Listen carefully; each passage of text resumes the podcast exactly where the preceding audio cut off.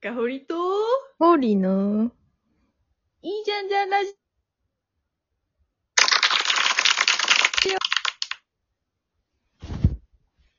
あれ、なんかオ。、はい。電波がすごい途切れてた。大丈夫かな？母親から電話がかかってきましたね。あ、そういうこと？タイミングの悪いとこにそういうこと？こんな、こんなし 母親から電話かかってくることあるんだっていう。即切っちゃったけど。拍手でごまかしたけど、全然聞こえてなかった。あ、ほんといいじゃんじゃんラジオでしたね。いや、ちょっと今、あの、旦那に、母親対応に行かせてますんで。はい。今日はね、あれだよね、私たちが始めたことについて喋るね。そうですね。い1ヶ月チャレンジ。そう、1ヶ月チャレンジを今、二人で頑張ってやってるんだよね。やってます。何かというと、えっと、私がツイッターで見つけた、なんか、里直さんっていう人の、里直さんじゃないな、あら、新井さん？新井さんだね。新井さんっていう人が、普通の、なんか編集者に勤めてる会社員だったんだけど、うんなんか毎日3個チョコレートを食べて、うん。それを、なんか、何日継続？毎日だよね、よ毎日。4年間だってたよ。4年間か。先に長えな。4年間、毎日チョコレートを食べて、その感想とか、なんかそうストーリーとか、なんかそういうのを上げていったことによって、なんかその道のプロフェッショナルの人になったみたいなうん。話していて、なんか継続すること？うん一つのことを継続することだったりとか、なんか100分の1、なんか1000分の1、世の中の1000分の1らしいけど、何かの100分の1かける100分の1の組み合わせだとすぐになれるよみたいな話から、うんなんかそういうこと始めてみようみたいなことに、ちょっとインスパイ、インスピレーションを受け、うんうん。私たちはまんまとその1ヶ月チャレンジっていう名前に自分た。ち興味のあることとか、好きなことを上げていこうっていう試み始めたんだよね。そうだね。ノートにて発信してて、まだ1週間経ってないぐらいなので、ね。そう、まだよ5日とか4日とか、そんぐらいだよね、多分。うんうんうん。そう、早くもなんか9時等になりながらやってるけど。私が宇宙についてやってて、、宇宙について、前、エウロパの話とかをしてたっていうのを、毎日毎日行きたい星みたいな感じでやってうんうん。で、私は、えっと、私が興味がある平和ビジネスっていうやつについて書いてます。そうね。で、そうね。平和ビジネスがね、あの、これ見てみるとめちゃめちゃ面白いんですけど、こう平和ビジネスってそもそもなんだみたいなところがあるから、ちょっと教えてほしいなと思って。だな平和ビジネスってあんのかなって感じのところだけど。そうまあなんか、あの、もともと私が平和っていうのに結構ちっちゃい時から興味があって、で、うんなんで、なんでかというと、結構ね、平和教育がすごい地域だったんですよ、私のあ、そうなんだ。そう。なんかね、割とね、徳島出身なんですけど、徳島で、なんか日教祖の絡みが結構強いらしく、なんか小学校6年生の時とかに日本国憲法歌とかを歌わされてたの。すごいね。そう。歌で、私これ全員やってる義務教育だと思ってたから、うんうん東京出てきて、なんか普通に、お歌う日本国憲法とか言って、言ったら、結構みんなに、え、何それ怖い怖い。ゾンビ化出れるでしょ、普通に。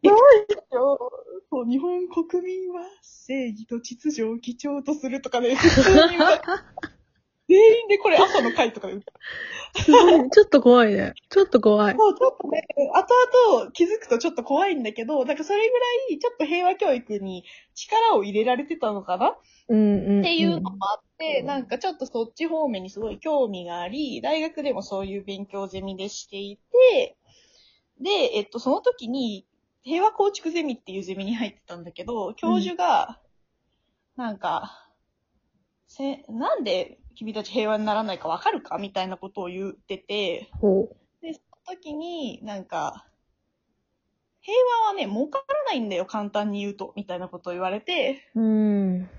戦争って武器が動くし、資源が手に入ったりとかするし、国の利害みたいなところにすごく大きくうん。左右されるし、その企業もそこに投資することによってめちゃくちゃ莫大な利益を得られるんだけど、うん。平和な状態ってお金動かないんだよね、みたいな。うん。うん。言われて、なるほどってなって、うん。でだから、あの、戦争プロパガンダってよく聞くと思うんだけど、うん。うん。その、ポスターとか、うん。もともとディズニーとかも戦争プロパガンダめっちゃ言ったんだけど、へえ。なんか、そういうニュースはめっちゃあったんだけど、その平和プロパガンダっていうのはなくって、うん。うん。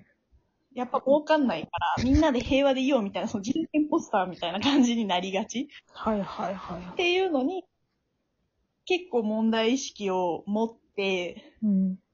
で、なんか、そのボランティアとかだと結局、お金も動かないし、うん。なんか日本だとそのボランティアの習慣みたいなのがすごい少ないから、うん。うん。だからなんかね突発的な事件が起きた時とか、そういう単発ではあるけど、なんかずっと継続的にできるものじゃ仕組みとしてないなと思って、うん。でそれだったら、もうちょっとその平和プロパガンダじゃないけど、平和って儲かるんだよとか、平和ってこうやることによってお金動くし、継続的にみんなが目指せるんだよっていうビジネスモデル作れないのかなと思って、うん。うん。うん。あの、考えてるっていうのが平和ビジネス。私の言ってる平和ビジネスっていうやつなんですよ。なるほど。なるほど。そういうことだったんだね。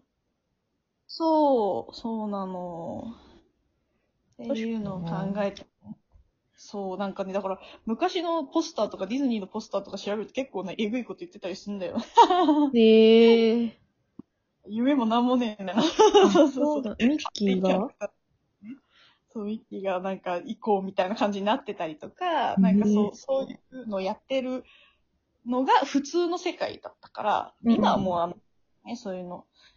でもなんかそれをもうちょっと、なんか儲かる形うん。でサイクル回していけば、っていうか企業の介入が絶対必要だと思うの。だから、国連とかだけではできなくて、うん。経済を回さなきゃいけないから、うん。うん。うん。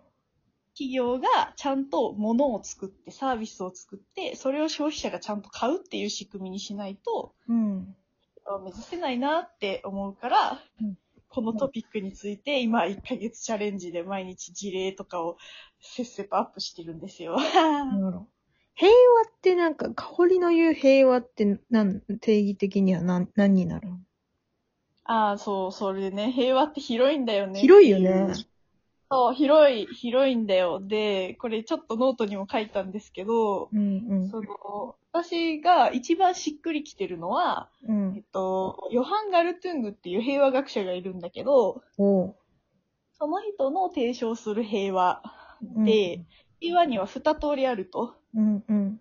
で、一つ目は、あのー消極的平和っていううんので、それは戦争とか、もう直的な暴力を受けなくて命が、まあ、保たれてる状態みたいな。うんうんうんので、なんか、その、直接的な暴力がなくて、まあ、あの、本当に消極的に平和が保たれてる状態っていうのが一つ目の平和で、うん。うん。で、もう一つの積極的平和っていうのがあるんだけど、うん。それが、えっ、と、間接的な暴力。例えば貧困とか格差とか差別とか、うんうん。そういうもの、先進国の中にもあり得るそういう揉め事とか、うん。最近のゲイとかもそうだけど、なんかそういうことがない状態のっていうのをより積極的な平和って呼んでて、うん。で、えっと、消極的な平和の方が、もうちょっとその国と国間の対立だったりとか、かなりでかい話うんうんが国連とかそういう方が結構担っている問題の方だと思ってて、うん。うんで、割とその企業レベルとか平和ビジネスで解決できるのは、うん。うん。積極的平和のその格差の是正だったりとか、うんうんなんか。問題の解消だったりとか、なんかそういう方かなと思ってて、私はどちらかというと後者を平和ビジネスで解決するっていうのがいいんじゃないかなと思って今やってるって感じかな。なるほどなぁ。なるほど。面白い。いやー、なんか平和は広いからね、なんかみんなそれって平和なのみたいな感じになるんだけどね。うん平和は広いですよ。定義が、みんなが幸せでいることが平和ですよ、きっと。